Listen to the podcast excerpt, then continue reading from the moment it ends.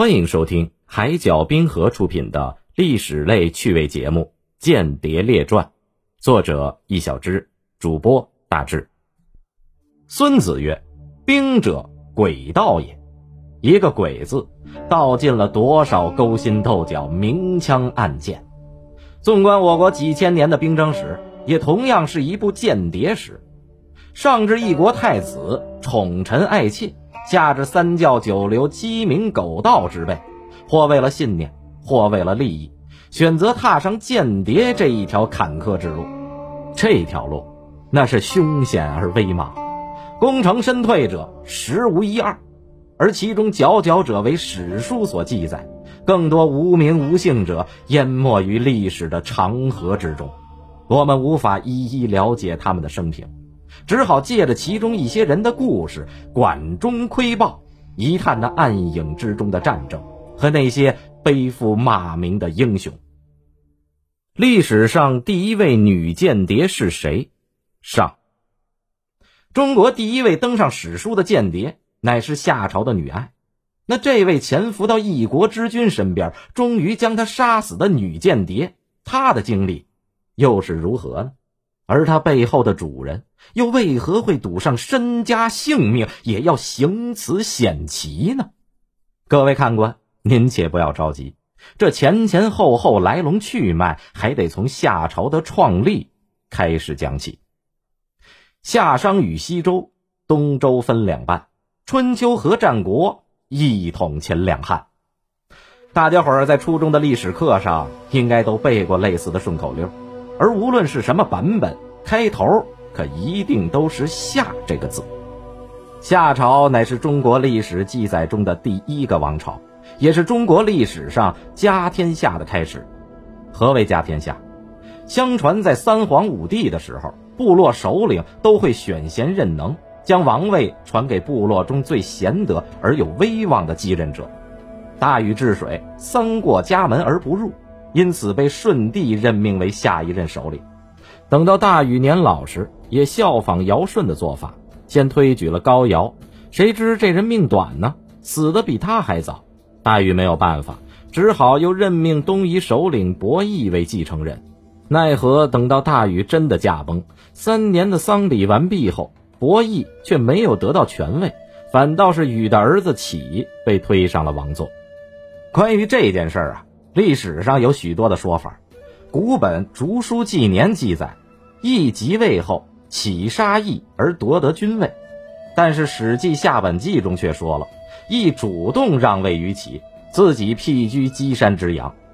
无论是哪种说法吧，反正都是禹的儿子启夺得了王位，史称夏启，也就是夏朝的开国君主。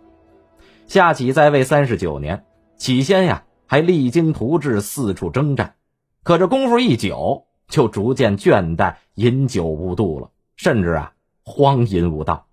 不过咱也得能理解，现在上个班还有双休周末呢啊！人家夏启好不容易经过一番厮杀，当了天下之主，那还得成天九九六，这谁受得了啊？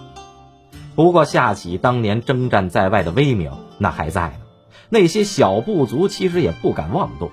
倒是自家的窝里啊，先反了。毕竟自己老子这王位啊，来的也不怎么正经，底下几个儿子那也是有样学样，终于爆发了五子之乱，也称为五官之乱。这一场内斗，那几乎动摇了夏王朝的统治。幸亏有个叫彭伯寿的将领率师出征西河，这才平定了这场叛乱。第二年，已经七十八岁的启终于驾崩了。他把王位传给了自己的长子太康。都说富不过三代，放在国家上也差不多。当初禹父忙披尾，行于山川，他的孙子太康却生活腐败，耽于享乐，经常带着家眷和亲信外出狩猎，乃至数月不归。就这么一来二回的，终于被东夷部族有穷氏的首领羿给抓住机会了，发动了兵变，给赶下台去了。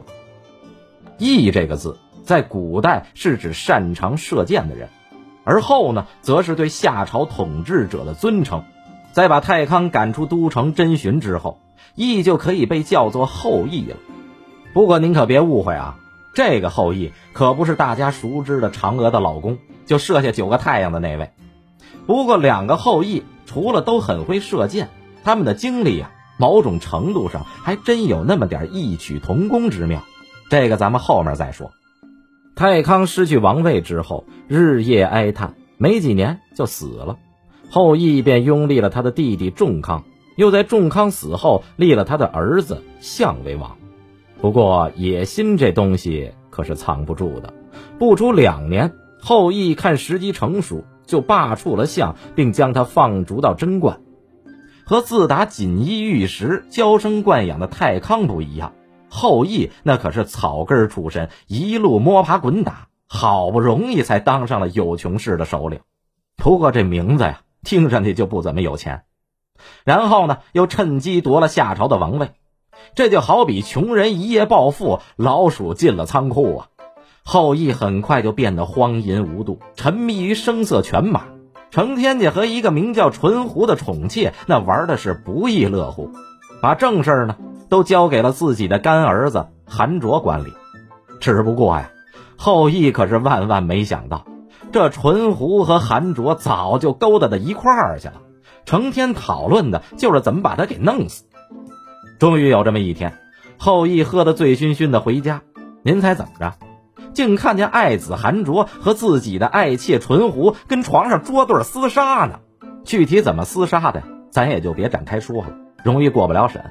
反正这后羿啊是怒不可遏，当即掏出弓箭拉开便射，然后呢就没有然后了，让韩卓一刀给砍死了。你说远程的搁这儿和人家肉搏，你不死谁死啊？韩卓跟床上杀了后羿之后，提好了裤子，就回到大堂上发表了一番演讲，大概意思就是说呀，后羿这人不太行啊，仗着自己孔武有力，擅长射箭。就为君不仁，沉溺宴饮，所以今儿个我韩卓杀死他是替天行道。我们都知道的那位后羿是被老婆嫦娥偷走了成仙的灵药，而这位后羿呢，直接让老婆害死在床上了。反正啊，各有各的惨。自打那之后，他的便宜儿子韩卓就自立为王，改国号为韩，立淳胡为正妃。《左传》中记载了，这韩卓是极其残忍。杀了后羿还不算，甚至吩咐手下人把他的尸体给丢到锅里煮了，然后再分给羿的儿子们吃。谁不肯吃，那就杀了谁。这等手段，哪怕后世同样的杀义父爱好者吕布，也自愧不如啊。假设这两个人要在地底上遇上了，那韩卓还得客套呢。哎，听说将军您杀了两个爹呀？吕布还得赶紧还礼呢。哎，不敢不敢，我呀。只是让我爹点了天灯，废物利用了，哪儿比得上大王您呢？直接让你爹重归有机循环了。咱开个玩笑，这就毁了。韩卓杀死后羿，又灭了他的有穷氏之后，还没安心几天呢，就又开始疑神疑鬼了，担心呀，之前被后羿流放的夏朝前任国君相再杀回来，就开始追杀对方。就这么样，你逃他追，他插翅难飞。韩卓。终于杀死了香，但是还好啊，苍天不亡夏国。香的妻子正怀着孕呢，拖着个大肚子从墙洞里爬出来，逃到娘家有仍氏部落，生下个儿子少康。到这里啊，咱们就终于可以言归正传了。少康打小就很聪明，立志要报仇雪耻，复兴夏国。而韩卓呢，在杀死香之后，也没放过这少康。没过几年，就派自己的儿子焦来追杀他。少康不得已，只好逃到一个名叫有余氏的部落。这个部落的首领非常器重少康，不仅把两个女儿嫁给他，还赐给他田邑城众一旅，并把轮邑交给少康管理。而这田邑城众一旅究竟是多少呢？古时候啊，以方圆十里为一城，以兵士五百人为一旅。虽说有点少吧，但蚊子再小也是肉啊！少康自此就在轮椅安顿下来，开始筹谋复国。这个时候，韩卓已经年迈，把持国政的乃是他的儿子韩娇。奈何无论是爹还是儿子，少康仅凭一座小城和几百个手下，如果正面去开战，不至于螳臂挡车。